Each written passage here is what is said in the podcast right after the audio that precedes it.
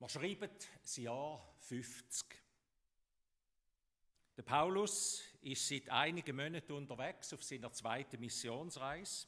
Nicht allein, sondern mit dem Silas und auch noch anderen. Irgendwann ist auch der Timotheus dann noch dazugekommen. Gemeinsam verkündet sie in allen Dörfern und Städten von Kleinasien das Evangelium vom auferstandenen Herr als Retter und Heiland der Welt. Stroas an der türkischen Küste hat Paulus in der Nacht einen Traum. Er sieht in seinem Traum einen Mann vis-à-vis -vis am griechischen Ufer, ein Mazedonier, wo ihm zuruft, komm, komm, komm zu uns über und hilf uns. Der Paulus weiß sofort, das ist ein Ruf von Gott. Und so kommt es, dass das Evangelium das erste Mal auf europäischen Boden kommt. In der ersten Stadt Philippi bekehrt sich unter ihrem Zeugnis Lydia, eine reiche Geschäftsfrau, und ihrem Haus entsteht so etwas wie eine erste kleine Gemeinde, ein Hauskreis auf europäischem Boden.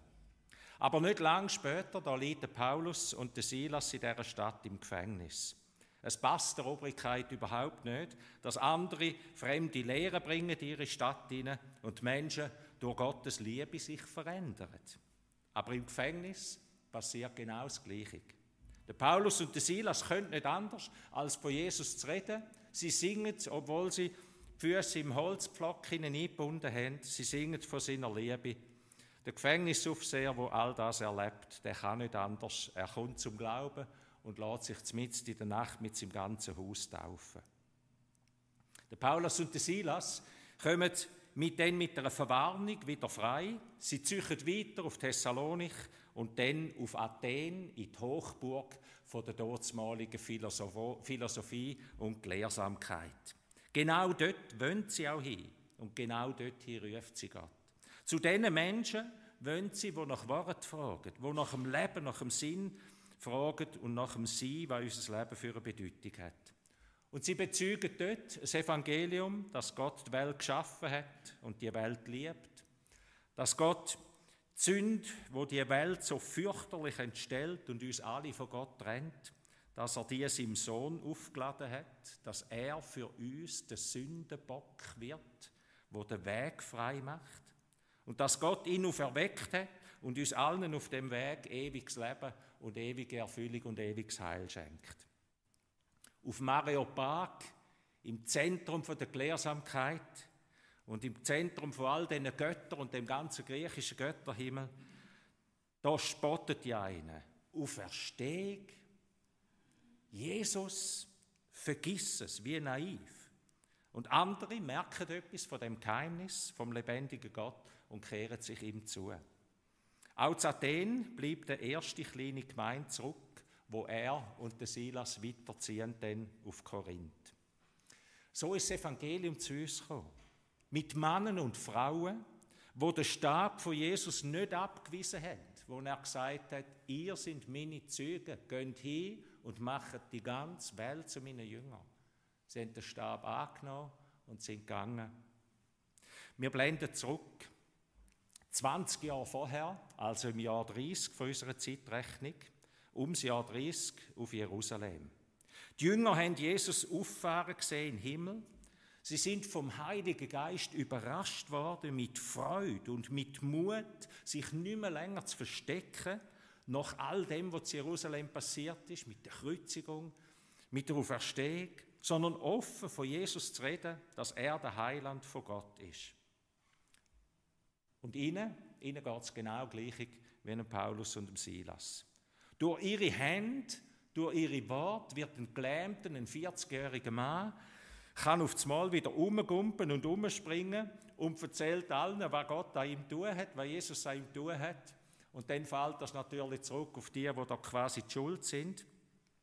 Und, und, äh, und die zwei werden vorgeladen. Aber was auch passiert ist, dass es heißt, Hunderte von Menschen sind durch ihr Zeugnis zum Glauben gekommen und haben gesehen, da ist etwas. Da ist etwas für unser Leben und haben sich taufen lassen.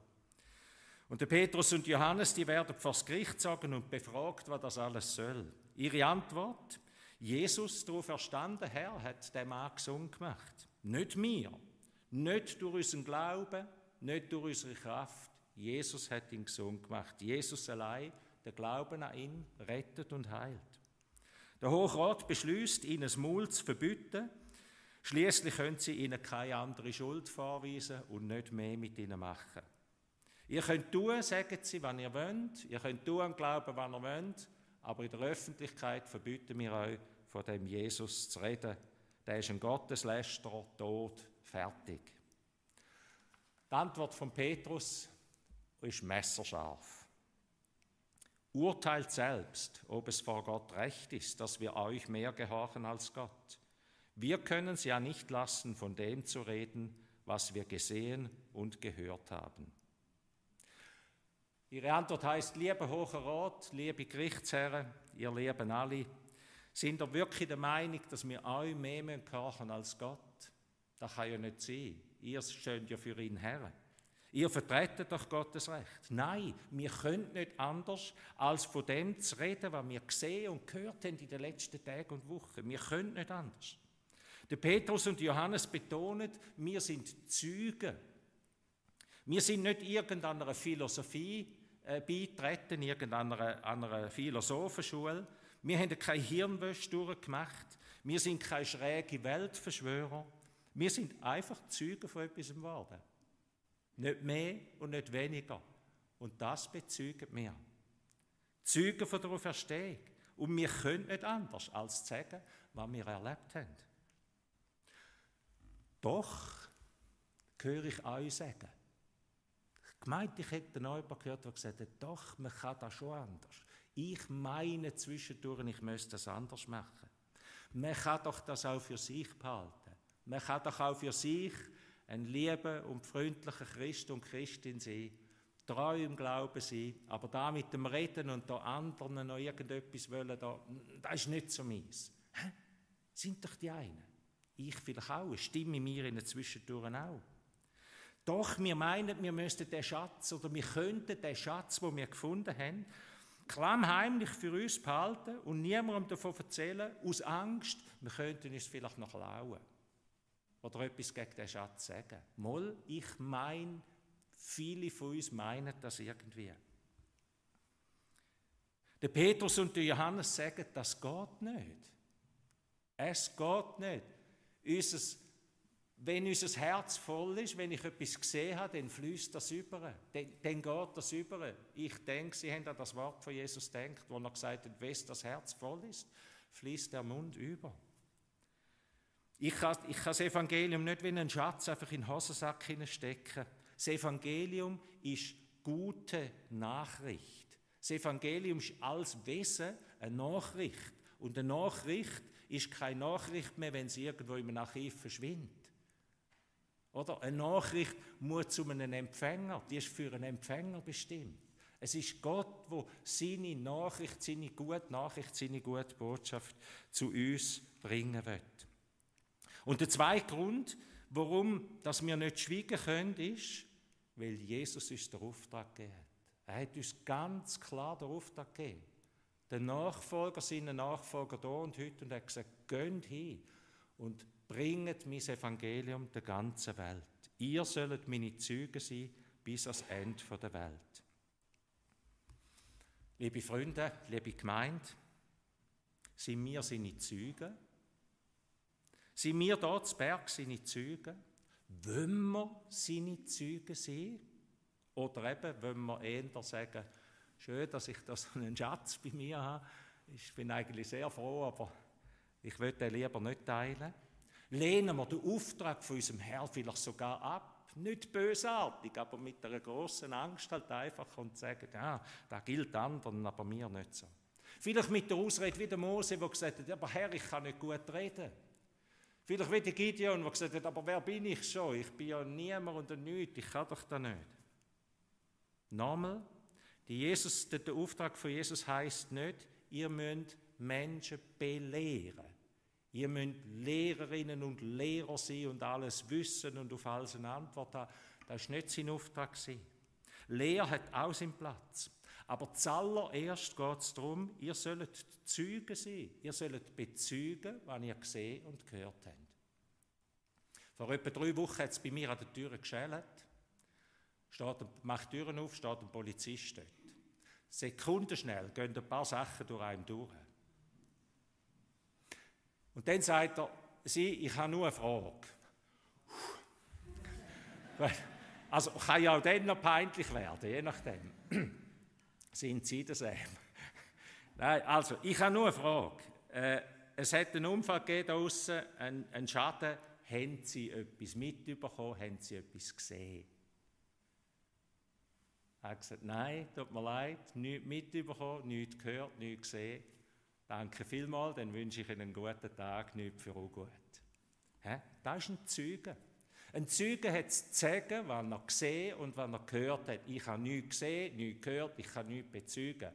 Und wenn ich etwas gesehen oder gehört habe, und das ist vor, vor fünf Jahren am gleichen Ort passiert, da habe ich etwas gesehen und etwas gehört und da habe ich gesagt und da ist dann halt auch nicht so gut rausgekommen, aber also. Dann habe ich etwas zu sagen, wenn ich etwas gesehen und wenn ich etwas gehört habe. Wir sind Zeugen von Jesus. Und wer nichts sieht und nichts hört, kann kein Zeugen und keine Zeugin sein. Wie ist denn das mit Zeugen von Jesus in der heutigen Zeit? Wie können wir denn das Evangelium bezeugen? Ich habe drei Stichworte euch mitgebracht. Das erste heißt bezeugen durchs Wort. Und vielleicht ist das genau da, was du am wenigsten gern hörst. Bezeugen durchs Wort. Wo die meisten von uns gern sich darum drücken. Kann ich nicht auch anders Zeugin sein von dem Jesus? Kann man schon, aber nie ohne Wort. Hilft das? Kann man. Und ich komme in Punkt 2 darauf zurück und in Punkt 3. Kann man. Aber es geht nie ohne Wort. Ich muss anderen Menschen doch können sagen, was ich gesehen und gehört habe.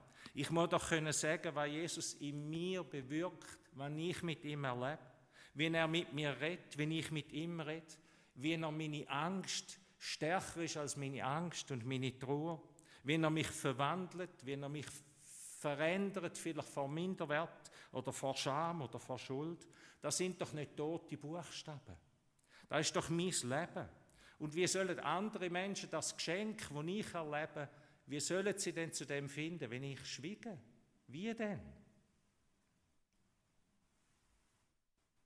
Zwei Aufforderungen stellen sich zu meinem Wort. Zeugen sie durch Wort, durch klare Worte. Das eine ist, sie müssen, die Worte müssen klar, sie müssen authentisch und ehrlich sein.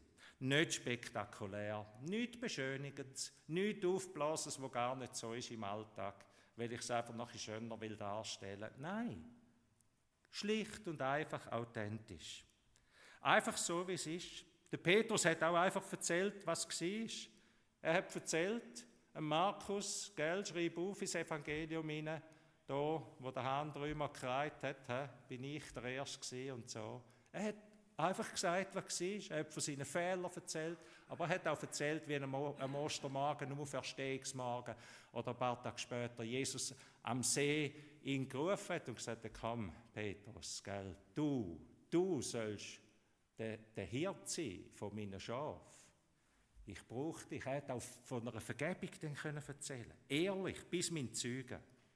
Und das Zweite, unsere Worte müssen klar sein. Wo der Petrus und Johannes vom Rohen Rot eingeschüchtert worden sind, da sind sie ganz klar geworden. Wir werden dann, ich werde dann ein bisschen schwammig, meine ich, wenn der Druck zunimmt und ich so ein bisschen abschätzen kann, was das vielleicht auch noch bedeutet. Sie sind glasklar geworden. Sie haben gesagt, in keinem anderen ist das Heil zu finden. Denn es ist den Menschen kein anderer Name gegeben, durch den wir gerettet werden sollen.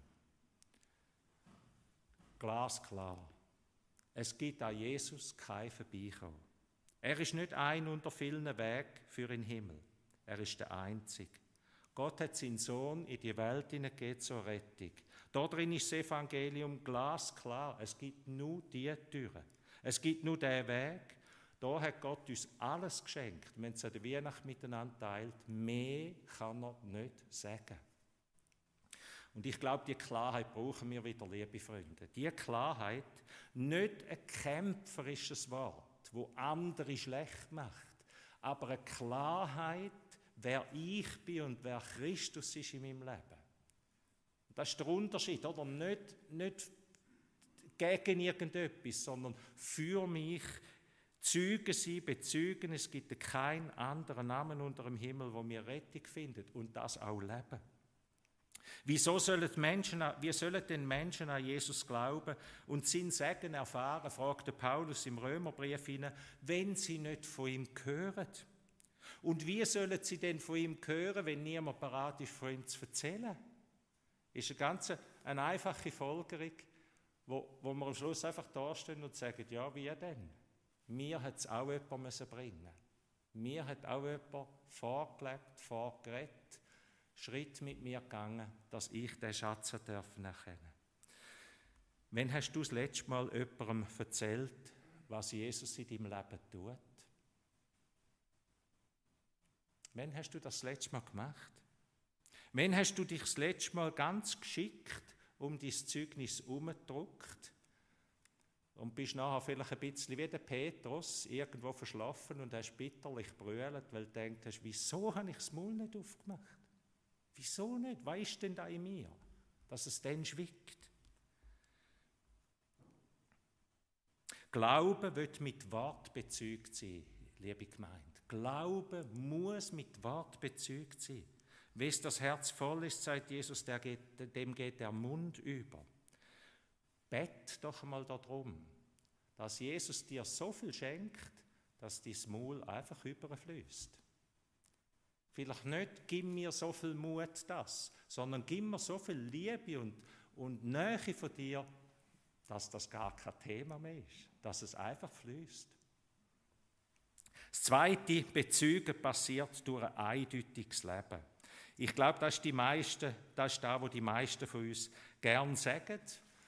Ähm, ich kann doch in meinem Alltag, durch mein Leben, durch mein Wesen, durch meinen Lebensstil, durch das, was ich mache und wie ich etwas mache, ein Zeugnis sein. Ich kann doch einen Unterschied machen, so wie ich bin. Jawohl, hoffentlich. Das können wir und das sollen wir. Und ich glaube, das nicht nur ich glaube, das passiert auch. Menschen schauen uns Christen ganz genau auf die Finger. Und vielleicht habt ihr das auch schon erfahren, dass auf einmal so eine Rückmeldung zurückkommt. Aber du hast doch. Vielleicht über zwei Ecken. Menschen schauen den Christen ganz genau auf die Finger. Und das ist richtig so. Das sollen sie. Wegen dem müssen wir keine Heiligen sein. Sie dürfen auch sehen, wenn wir mit Fehlern umgehen. Aber sie sollen uns auf die Finger schauen und auf die Füße schauen. Das ist richtig. Der Anspruch hat Gott an uns. Seine Liebe soll uns verändern. Wir sollen ein Wohlbruch sein in dieser Welt und einen Unterschied ausmachen. Die Bibel redet aber auch, meine ich, noch von einer ganz anderen, äh, noch von einer zweiten Art, wie unser Leben einen Unterschied macht. Wir leben in einer Gesellschaft, wo wir von A bis Z einfach individualistisch unterwegs sind. Ich, ich, ich, nochmal ich und nochmal ich und nochmal ich. Mein Leben, meine Performance, mein Ding, wo ich alles will, oder wir tun ja alles auf uns beziehen. Gott hat aber eine Gemeinde geschaffen. Und unser Zeugnis ist nicht nur ein Lebenszeugnis, sondern unser Zeugnis ist auch ein Gemeindezeugnis. Wir Menschen sind so verschieden. Ich bin nicht für jeden Menschen das Vorbild. Aber für den Non-Menschen bin ich eins. Weil der in mir oder die in mir etwas entdeckt und denkt, das ist eigentlich wie bei mir, da kann ich andocken. Und so verschieden wie wir sind, so verschieden können wir auch auf Menschen zugehen und für Menschen irgendwo ein, Vorbild auch sein oder eine Hilfe auf dem Weg. Gott hat Gemeinde geschaffen und er rettet durch uns als Gemeinde, durch die Art, wie wir miteinander umgehen, durch die Art, was wir, durch das, was wir machen, durch das, wie wir dienen und für andere da sind, durch das, wie wir Gott gemeinsam arbeiten. Mein Leben ist vielleicht nur ein kleines Zeugnis, nur ganz ein kleines und da muss vielleicht auch gar nicht mehr sein aber miteinander sind wir mehr. Genau das haben die ersten Christen in Jerusalem erlebt. Ihre Art, wie sie miteinander umgegangen sind, wie sie füreinander gesorgt haben. Das heißt, sie haben das Geld zusammengelegt und denen gegeben, die bedürftig sind. Diese Art hat etwas bewegt. Die Antwort war, sie hatten Gunst beim ganzen Volk.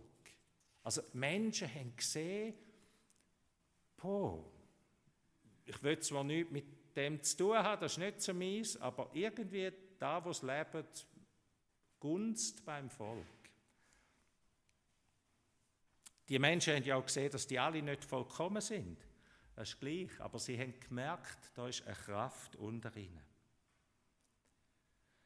Sie standen in der Gunst des ganzen Volkes. Die Zeit ist vorbei und ich hoffe, die allerletzten Christinnen und Christen merken das auch gleich. Die Zeit ist vorbei, wo wir der Welt und der Gesellschaft können sagen wie sie zu leben hat. Das hat Kirche hunderte von Jahren lang gemacht. Die Zeit ist vorbei. Wir sind nicht mehr dazu, wir sind noch nie dazu da gewesen. Aber da hat es Zeit zulassen. Wir sind nicht mehr da, um der Gesellschaft zu sagen, wie sie zu leben hat. Da will die Gesellschaft gar nicht mehr hören. Das tut sie auch nicht. Und wir, wenn wir uns in diesen Kulturkampf verwickeln und meinen, wir müssen durchboxen, dass die Welt doch noch christlich sein muss, ich meine, wir verlieren den Kampf und wir verlieren unsere Zeugniskraft. Die Gesellschaft ist viel zu weit von Gott weg. Aber was Gesellschaft immer noch gehört und wo sie ein Anrecht darauf hat, das zu hören, ist dies Zeugnis und unser Zeugnis als Gemeinde. Wie ist das echt bei uns? Leben wir als Gemeinde so, dass andere uns eine Gunst wahrnehmen oder wie es am Mitarbeiterwochenende heißen wird, dass sie etwas von einem Wohlgeruch schmecken?